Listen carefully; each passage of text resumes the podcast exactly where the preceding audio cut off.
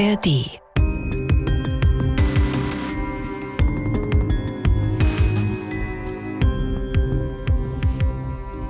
Mögelin, ein Dorf im Westen Brandenburgs.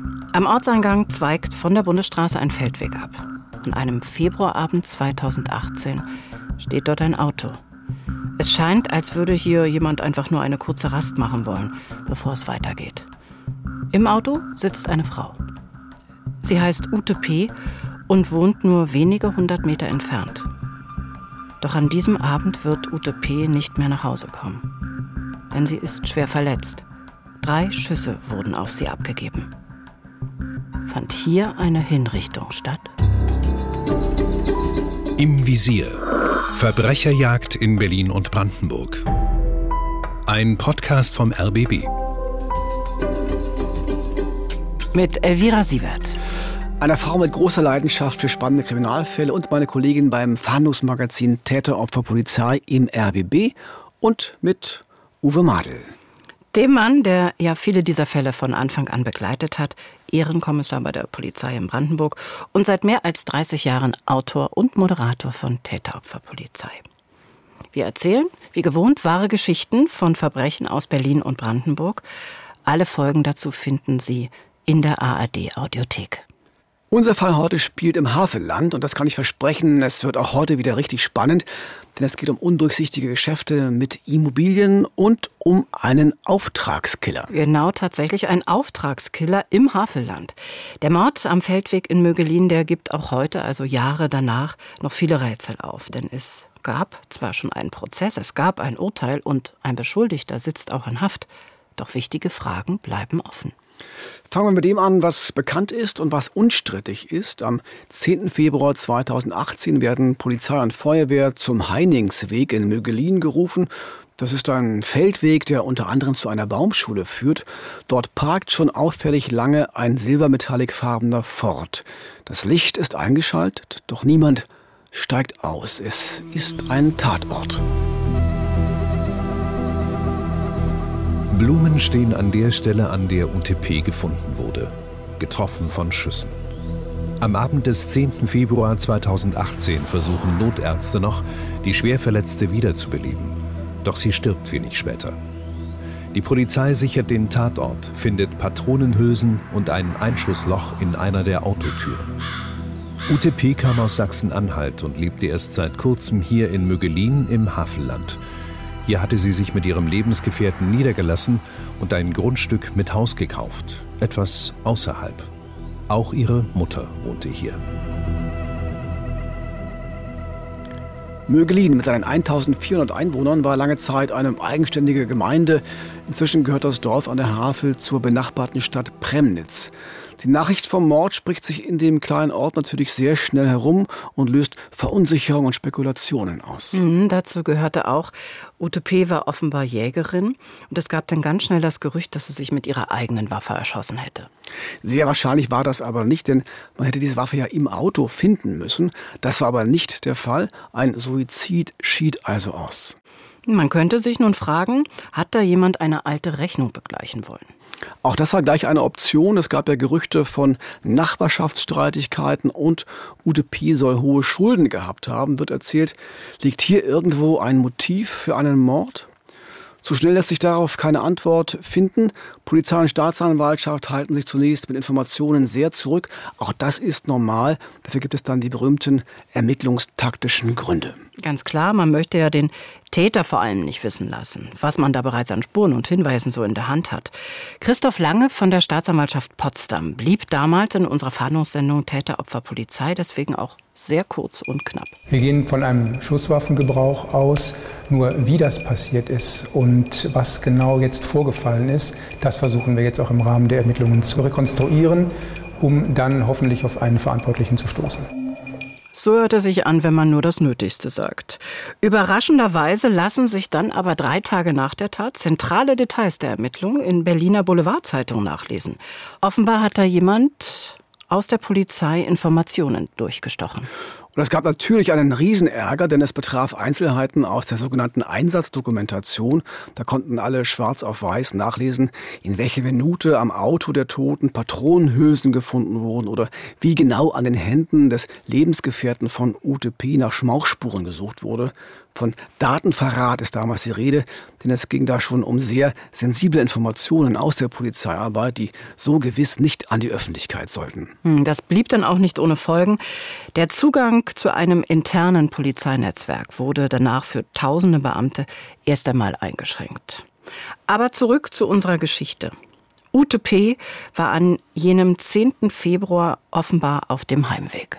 Das stimmt. Sie hat in einer Bäckerei in Premnitz gearbeitet. Das ist gar nicht so weit weg. Mit dem Auto ist das in weniger als zehn Minuten zu schaffen. Und dort an ihrer Arbeitsstelle wird sie das letzte Mal unverletzt und lebend gesehen. Ja, da kann man sich natürlich fragen, ist an der Bäckerei in Premnitz schon jemand zu ihr ins Auto gestiegen? Gab es einen Streit, der dann tödlich eskaliert ist? So ein Szenario können die Ermittler von Beginn an nicht ausschließen, aber viel plausibler schien es, dass der Täter an diesem Feldweg auf UTP gewartet hat, um sie dort abzupassen. Vielleicht waren es auch die Täter, das weiß man zu diesem Zeitpunkt noch nicht. Das heißt aber auch, wer immer auf sie geschossen hat, der muss gewusst haben, dass UTP auf ihrem Heimweg genau dort vorbeikommen würde. Fakt ist, es fielen drei Schüsse an diesem Abend, abgegeben offenbar durch das geöffnete Fenster der Fahrertür. Einer davon traf die Halsschlagader, ein weiterer Schuss dann das Rückenmark. Und da spricht doch einiges dafür, dass hier jemand UTP ganz gezielt töten wollte. Das sieht tatsächlich so aus. Die Mutter und der Lebensgefährte von UTP, die warten an diesem Abend schon lange darauf, dass die 57-Jährige von der Arbeit nach Hause kommt. Die Mutter von UTP sieht dann auch die Scheinwerfer eines Autos, das auf den Feldweg einbiegt, der zum Grundstück führt. Aber diese Scheinwerfer kommen dann gar nicht näher, die bleiben irgendwie stehen. Hm, und die Mutter von OTP, die fragt sich dann, was ist denn da los? Ist das Auto meiner Tochter vielleicht kaputt? Sie entschließt sich letztendlich ihr entgegenzufahren, steigt in ihr eigenes Auto also und findet dann den abgestellten Ford mit ihrer leblosen Tochter darin. Der Lebensgefährte alarmiert sofort dann den Notarzt, Nachbarn rufen die Polizei, doch jede Hilfe kommt zu spät. Als die Kriminaltechnik an diesem Februarabend eintrifft, beginnt es gerade zu schneien. Die Spurensicherung wird immer schwieriger, doch dann finden die Spezialisten die drei Patronenhülsen neben dem Auto und alle fragen sich, wer hat auf UTP geschossen? Wer ist ihr Mörder?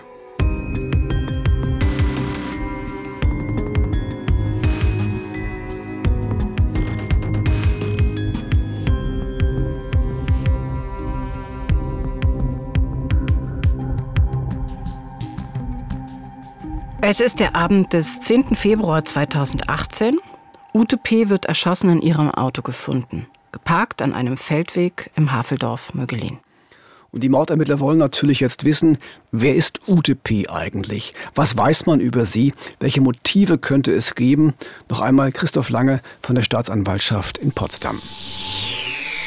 Ein Schwerpunkt der Ermittlungen ist mit Sicherheit, dass wir jetzt versuchen, die Lebensumstände äh, des Opfers zu rekonstruieren, die Vorgeschichte zu rekonstruieren und natürlich auch den Tattag, das Geschehen des Tattages versuchen, so minutiös wie möglich aufzuarbeiten. Über das, was da am Tag der Tat passiert ist, haben wir ja schon gesprochen. Liegt der Schlüssel für den Fall aber vielleicht in der Vergangenheit von UTP? Denn allzu lange hat sie ja noch nicht in Haveldorf-Mögelin gewohnt. Richtig, davor lebte sie in Biederitz, etwa 80 Kilometer entfernt in Sachsen-Anhalt in der Nähe von Magdeburg. Und dort betrieb sie 30 Jahre lang den Gänsekrug, gar nicht weit weg von der Elbe. Das war zu DDR-Zeiten so eine Art Bierverkaufsstelle, aber Schritt für Schritt hatte UTP dann daraus eine ganz angesehene und ansehnliche Gaststätte gemacht. Mhm, politisch engagiert war UTP auch. Für die CDU saß sie im Gemeinderat von Biederitz bis zum Sommer 2017. Dann bat sie den Bürgermeister allerdings um ein Gespräch und sagte, sie wolle ihr Mandat zurückgeben, weil sie wegziehen wollte. UTP hatte offenbar seit längerer Zeit schon finanzielle Probleme. Mit dem Gänsekrug lief es immer schlechter. Das Lokal schlitterte quasi hinein in die Pleite. Sie musste 2016 Insolvenz anmelden und das Restaurant dann zwangsversteigern lassen. Und sie hatte auch eine Zeit lang eine Baufirma so nebenbei laufen, doch mit der hatte sie ebenfalls kein Glück. Auch die ging pleite.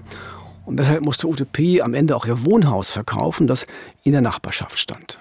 Ja, und nun sollte es in Mögelin einen Neustart geben. Denn UTP hatte dort ein zwei Hektar großes Grundstück erworben. Zu DDR-Zeiten war das ein Übungsgelände der GST, also der Gesellschaft für Sport und Technik. Um die Jahreswende von 2017 zu 2018 zog UTP dann mit ihrem Lebensgefährten und ihrer Mutter schließlich auch dorthin. Man wollte gemeinsam nochmal neu anfangen, sich einen Traum erfüllen, nämlich den vom eigenen Hof. Sie wollte Haustiere züchten, Schafe und Ziegen zum Beispiel, aber auch Wildtiere betreuen und vielleicht sogar einen Pferdehof betreiben. Dieser Traum in Mögelin sollte er Wirklichkeit werden, doch dazu kam es nicht mehr. Ein bewegtes Leben, ganz sicher. Aber wo findet sich da ein Anhaltspunkt für einen Konflikt, aus dem dann wieder ein Mordmotiv wird? Also auf den ersten Blick ist da nichts zu erkennen. Zunächst ermitteln zwölf Fahnder in diesem Fall. Zwischenzeitlich wird die Gruppe auf 15 Beamte aufgestockt. Gut zwei Jahre lang tragen sie alles zusammen, was diesen Fall vielleicht klären könnte. Und das nach außen hin alles sehr schweigsam, denn die Öffentlichkeit erfährt nur wenig von dem, was die Polizei mittlerweile weiß. Ja, natürlich haben die Ermittler in dieser Zeit die Angehörigen der Frau ausführlich befragt und auch die Nachbarn unter die Lupe genommen. Stichwort Angehörige, da war zunächst der Lebensgefährte von UTP. Als Berufssoldat hatte er mit Waffen zu tun. Unmittelbar nach der Tat hat die Polizei die Hände dieses Lebensgefährten auf frische Schmauchspuren untersucht. Das haben wir vorhin schon kurz äh, gesagt. Aber da war nichts, da ist nichts gefunden worden. Hm, dann gab es anfangs wohl auch einen Verdacht gegen einen Nachbarn in Mögelin, mit dem es offenbar immer wieder mal zu Streitigkeiten gekommen sein soll. Aber auch hier klärte sich sehr schnell, mit dem Tod von UTP hatte dieser Mann ebenfalls jedenfalls nichts zu tun. Also, wir fassen zusammen, es gab bislang keine Zeugen, die die Tat beobachtet hatten. Es gab keine konkreten Hinweise auf den Todesschützen. Es gab scheinbar auch niemanden, der ein Motiv gehabt hätte, UTP zu töten. Genau so sah es aus. Dann aber stellen sich die Ermittler noch einmal eine entscheidende Frage. Gibt es jemanden, der von UTPs Tod profitiert? Also jemanden, der einen Vorteil davon hat, dass sie tot ist? Und tatsächlich, diesen Menschen gibt es.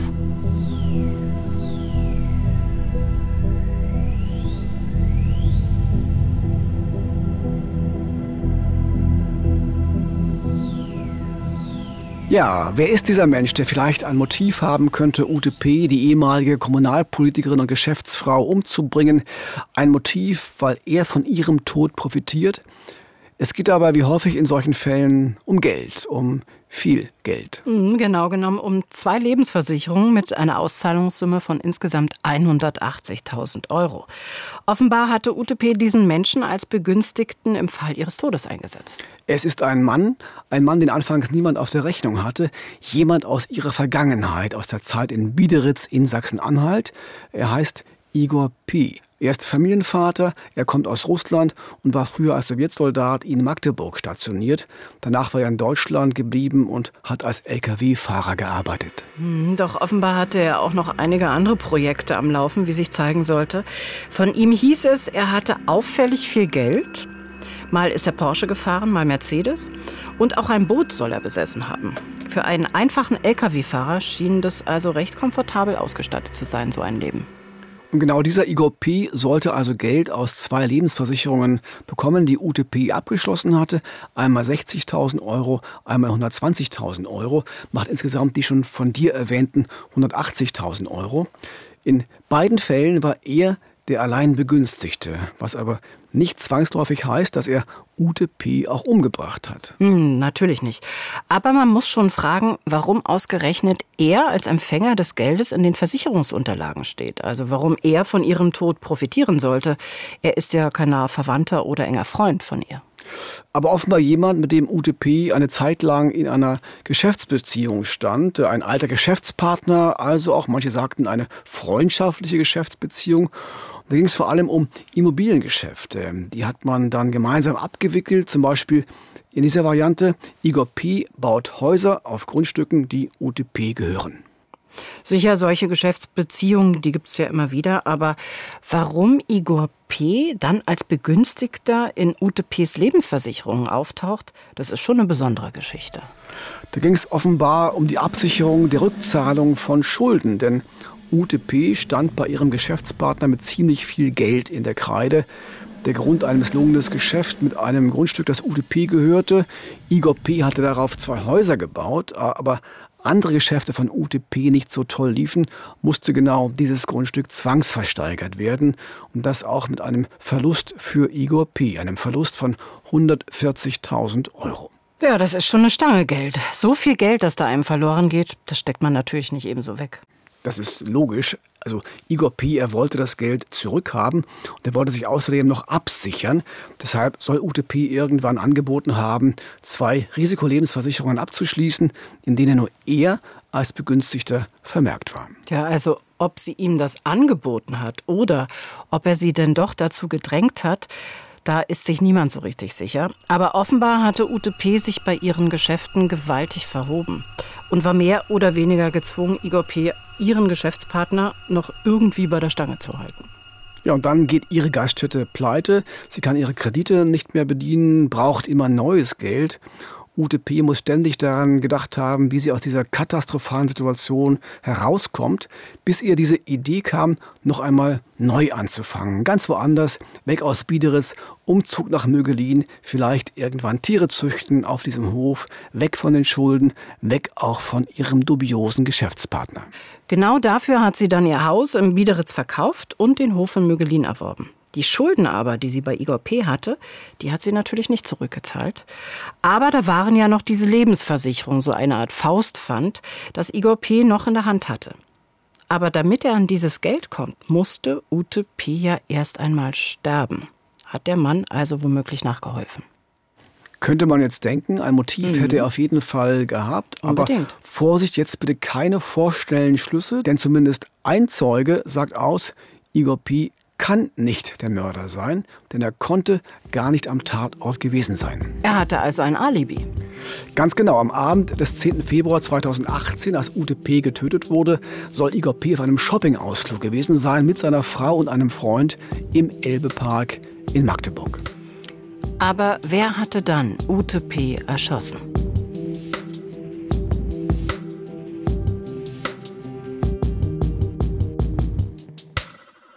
Im Frühjahr 2020 geht die Meldung durch die Presse, der Mord von Mögelin ist aufgeklärt, gut zwei Jahre nach der Tat. Die Person, die für den Tod von Ute verantwortlich sein soll, ist also gefasst und dringend tatverdächtig ist Igor P. Ja, das wird Sie jetzt wundern. Wir haben Ihnen eben ja gerade noch erklärt, dass der Mann ein Alibi hatte und gar nicht am Tatort offenbar war. Wie kann er also schuld sein am Tod von Ute? Uwe hat die Antwort. Dazu haben wir dann in der Berichterstattung für Täter Opfer Polizei, unserem Verhandlungsmagazin, mit Sebastian Henschke gesprochen vom Landgericht Potsdam und er nennt uns den genauen Tatvorwurf. Der Angeklagte soll einen unbekannten Dritten damit beauftragt haben, die Geschädigte gegen Bezahlung zu töten. Und daraufhin soll dieser Unbekannte die Geschädigte am 10. Februar 2018 in Mögelin mit drei Schüssen getötet haben. Igor P. soll also einen Auftragskiller losgeschickt haben. Er hat sich also, sagen Ermittler und Staatsanwaltschaft, gar nicht selbst die Hände schmutzig gemacht, sondern er hat das einem anderen Mann erledigen lassen, gegen Geld. Und dieser Mann sollte eben Ute P. töten, was ein Auftragskiller halt tut. Und damit Igor P. am Ende das Geld aus den Lebensversicherungen einstreichen konnte, die zu seinen Gunsten abgeschlossen waren. Im November 2022 beginnt der Prozess dann gegen Igor P. und der Angeklagte bestreitet rundheraus, was ihm vorgeworfen wird. Sein Verteidiger Axel Pawlitzki bekräftigt das und gibt sich sehr kämpferisch. Mein Mandat hat gesagt, dass er die Tat nicht begangen hat, dass er niemanden angestiftet hat, dass er kein Geld für den Tod der Geschädigten gezahlt hat und dass er, wie alle anderen auch, den Täter nicht kennt. Die Anklage stützt sich nicht auf einen Beweis für seine Täterschaft. Das ist ein Indizienprozess. Es gibt allenfalls Anhaltspunkte dafür, dass er der Täter sein könnte. Und die Frage ist, ob einem diese Indizien letztlich genügen. Das muss am Ende natürlich das Gericht entscheiden. Genau. Die Staatsanwaltschaft ist fest davon überzeugt, den richtigen Mann auf der Anklagebank zu haben und unterstreicht das mit der These, dass Igor P dringend Geld brauchte, weil er selbst in finanziellen Schwierigkeiten steckte. Und genau deshalb soll er eben den Entschluss gefasst haben, sich das Geld aus den Lebensversicherungen von UTP zu holen. Auch das stimme alles nicht, sagte damals der Verteidiger. Der Tatvorwurf beruht auf der, dem Gedanken, dass er einerseits Begünstigter dieser Lebensversicherung war und auf der anderen Seite in finanziellen Schwierigkeiten war. Und wo wir meinen, nachweisen zu können, dass er tatsächlich zu keiner Zeit in finanziellen Schwierigkeiten war, bricht natürlich dann auch dieses Konstrukt zusammen. Über 8000 Seiten umfasst die Ermittlungsakte in diesem Fall. Das bedeutet, die Mordkommission musste unzählige Puzzlesteine zusammentragen, um irgendwie ein Gesamtbild des Verbrechens zu bekommen, das dann am Ende auch vor Gericht überzeugt. Mhm, wer den Prozess in dieser Zeit verfolgt hat, der bekam dann auch tatsächlich Stück für Stück den Eindruck, dass Igor P. alles andere als ein Unschuldslamm sei. So hat er sich nämlich vor Gericht präsentiert. Vor allem die Aussage der Töchter von UTP bestätigt das, denn die erzählen, dass diese Geschäftsbeziehung zwischen ihrer Mutter und Igor P. alles andere als harmonisch oder gar freundschaftlich war. Dieser Mann, so erzählt das eine Tochter, hat der ganzen Familie Angst gemacht. Und die andere Tochter sagt, UTP hätte sich von Igor P. auch mal Geld geliehen und es sei bekannt gewesen, dass der richtig hohe Zinsen verlangt habe. Mhm, und das kann man noch verstärken. Sie spricht sogar von einem Abhängigkeitsverhältnis, in dem UTP und der Angeklagte gestanden haben. Igor P. soll zu Wutausbrüchen geneigt haben. Und immer wieder sind der Tochter bei ihrer Mutter dann Verletzungen und blaue Flecke aufgefallen. Möglicherweise hat Igor P. also auch Gewalt ausgeübt. Die Familie ist sich absolut sicher, UTP hat zunehmend Angst gehabt vor ihrem Geschäftspartner. Vor allem das soll auch der Grund gewesen sein, von Biederitz in Sachsen-Anhalt nach Brandenburg, nach Mögelin umzuziehen. Also so eine Art Flucht, gar nicht so sehr die Erfüllung eines Lebenstraumes. Sie war wohl auch sehr bedacht darauf, dass möglichst wenige Menschen ihre neue Adresse erfahren können.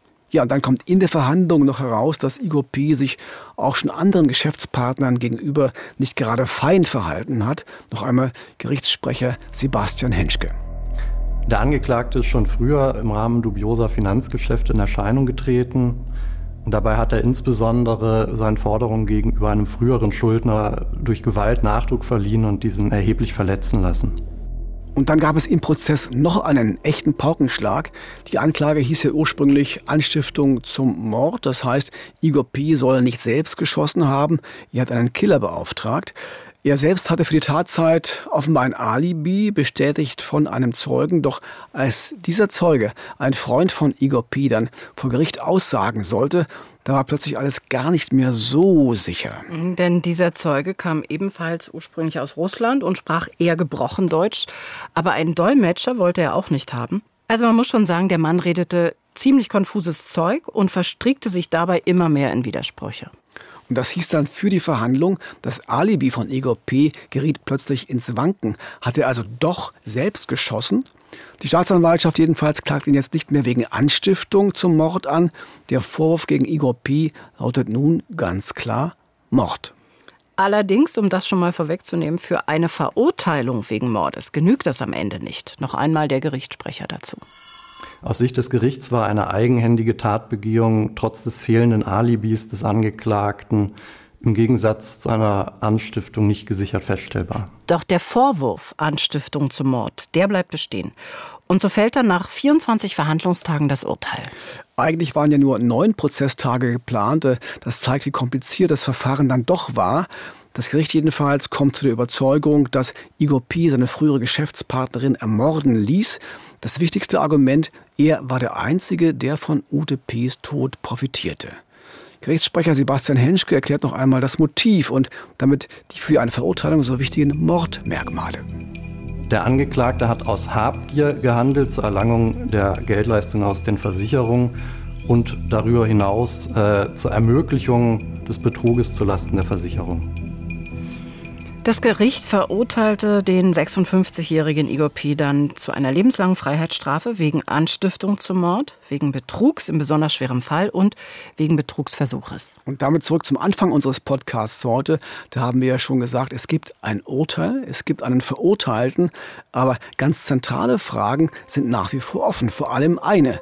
An wen hat Igor P. denn nun den Auftrag zum Mord vergeben? Wer war der Todesschütze? Tja, das ist bis heute unbekannt. Und unklar blieb im Prozess auch, wann und wie Igor P. den Auftrag zur Ermordung seiner früheren Geschäftspartnerin denn vergeben hat. Und die Tatwaffe, eine Pistole der Marke Cesca, ist ebenfalls nie gefunden worden. Und wer weiß, Vielleicht hat er doch selbst geschossen, auch wenn das Gericht das nicht beweisen konnte. Die Ermittlungen jedenfalls, die laufen weiter und auch rechtlich bleibt es spannend, denn die Verteidigung hat nach dem Urteil Revision eingelegt. Also auch da kann noch einiges passieren. Der Schlusspunkt in diesem Fall ist noch lange nicht gesetzt.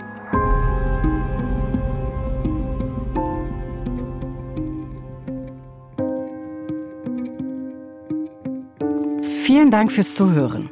Wir sind im Visier Verbrecherjagd in Berlin und Brandenburg. Und in 14 Tagen gibt es dann eine neue Folge. Und wieder einen spannenden Fall. Ein Mordfall, der fast schon gelöst schien. Es gab ein Gerichtsverfahren, es gab einen Angeklagten, es gab eine DNA-Spur und dann doch einen Freispruch. Saß da der Falscher auf der Anklagebank? Mehr dazu in der neuen Folge. Ja, und bis dahin können Sie mal bei den Kollegen vom SWR reinhören. Da gibt es noch mehr True Crime und zwar im Podcast Sprechen wir über Mord.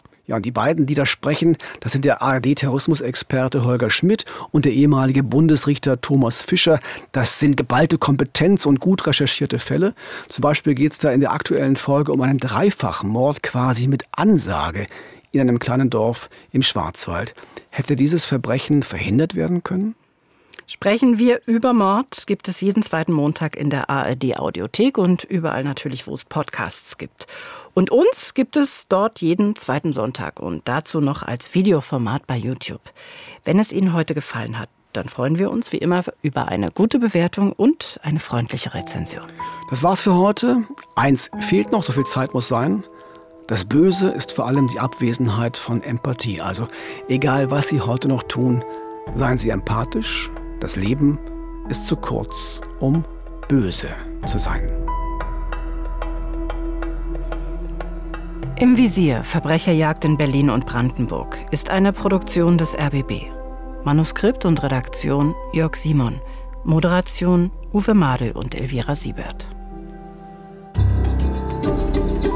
Im Visier Verbrecherjagd in Berlin und Brandenburg. Ein Podcast vom RBB.